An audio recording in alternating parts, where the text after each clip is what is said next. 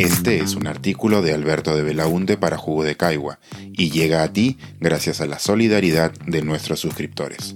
Si aún no estás suscrito, puedes hacerlo en www.jugodecaigua.pe. Un asesinato en la isla.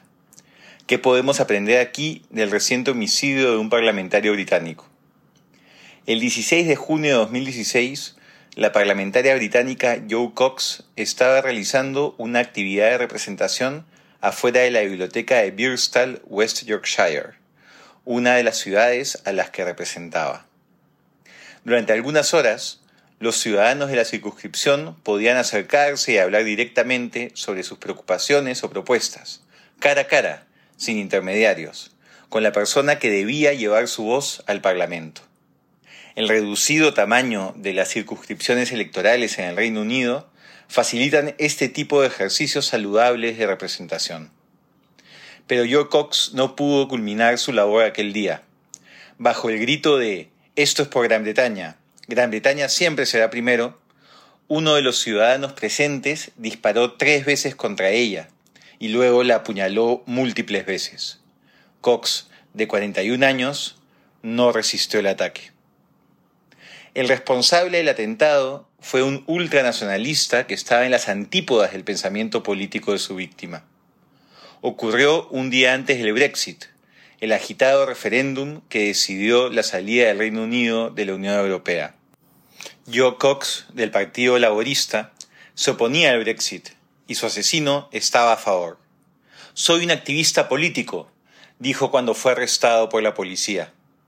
En su casa se encontraron libros de ultraderecha y objetos de colección nazi, y su rastro en Internet mostraba una radicalización que había ido creciendo con los años y que terminó convirtiéndolo en un violento supremacista blanco. Cinco años después, hace pocos días, el parlamentario británico David Ames se encontraba en una actividad de representación similar a la de Cox, en una iglesia metodista de su propia circunscripción. A diferencia de Cox, reconocida por su activismo progresista, Ames era conservador, muy conservador. Apoyó al Brexit, se opuso al matrimonio igualitario, pidió que se reponga la pena de muerte en su país. Es posible que lo único en común que tuviese con Cox es que ambos fueron elegidos como parlamentarios. Allí acababan las coincidencias. Hasta que el pasado 15 de octubre, tuvo un final parecido al de su colega. En esa actividad de representación, uno de los asistentes apuñaló a Ames sin piedad y le ocasionó la muerte. El asesino fue capturado en el lugar y actualmente se viene investigando sus posibles vínculos con el terrorismo islámico. Estos casos lamentablemente no son aislados existe un problema de radicalización presente en la sociedad británica que atraviesa el espectro político. Varios parlamentarios han expresado su frustración por la inacción de la policía británica frente a amenazas de muerte y acoso de que son víctimas. De acuerdo a una encuesta hecha por la BBC a parlamentarios, el 60% de consultados respondieron que en el último año habían contactado a la policía luego de recibir amenazas. A raíz de la muerte de David Ames, el viudo de Joe Cox escribió un artículo en el diario The Guardian, alertando sobre el que considera el principal riesgo para la democracia en su país. En él señala que la polarización, la deshumanización del oponente y la poca interacción social entre personas con diferentes ideas políticas o trayectorias de vida debilitan peligrosamente a la democracia.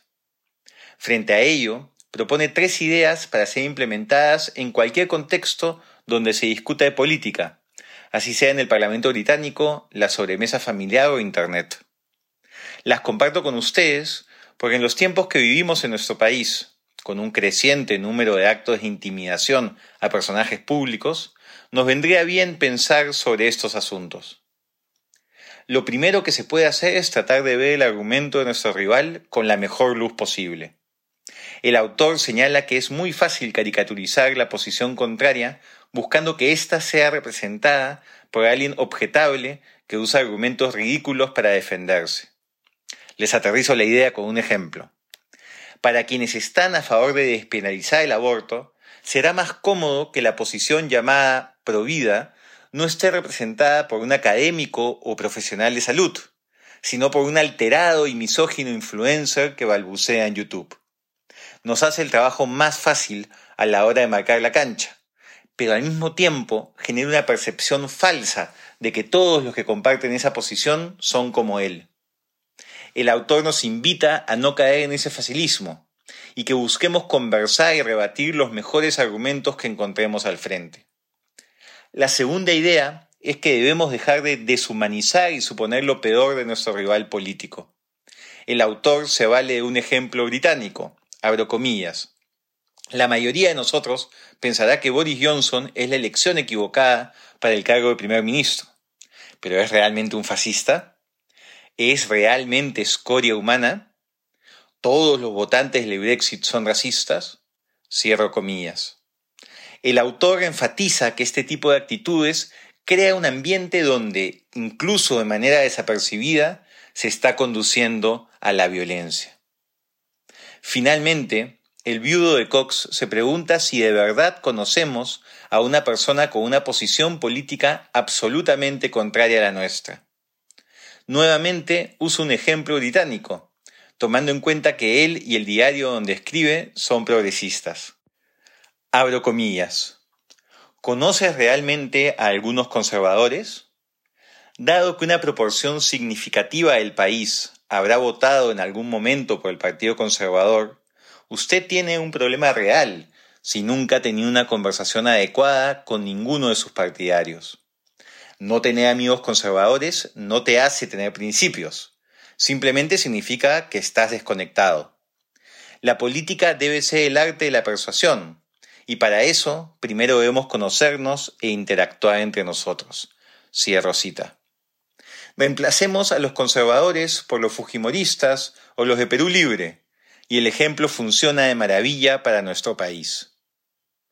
El autor es consciente de que poner en práctica estas tres ideas no serán suficientes para detener la violencia motivada por diferencias políticas, pero cree que podrá ayudar a fortalecer la cultura democrática. A lo expresado en el artículo, habría que agregar también varias ideas sobre la importancia de la diversidad y la búsqueda de objetividad a la hora de producir, consumir y compartir noticias. Pero igual no deja de ser un ejercicio que nos plantea retos reales a las dinámicas políticas actuales. Para terminar, un dato que me llamó la atención del artículo del viudo de Joe Cox es que las encuestas indican que el 90% de británicos se encuentra comprometido con la democracia. En nuestro país, esa cifra es menor, considerablemente menor. De acuerdo al reciente informe del Latinobarómetro 2021, un 46% de peruanos apoya la democracia, menos de la mitad del país. Así las cosas, ¿no deberíamos estar reflexionando más sobre este tipo de asuntos? En el país hemos sufrido en carne propia y a una escala demencial lo que significa la violencia política con el terrorismo de Sendero Luminoso y el MRTA. Un fenómeno así de grotesco hoy se siente lejano y sin posibilidades de que se repita. Pero la idea de individuos radicalizados que se autoperciben como activistas políticos, que deciden tomar acciones violentas frente al rival suena a algo más cercano, en especial en tiempos de tanta polarización política. Empezar la conversación viendo lo que está ocurriendo en el Reino Unido y en otros países podría ser una buena idea. No esperemos una desgracia para recién reaccionar. Este es un artículo de Alberto de Belaunte para Jugo de Caigua y llega a ti gracias a la solidaridad de nuestros suscriptores. Si aún no estás suscrito, puedes hacerlo en www.jugodecaigua.pe.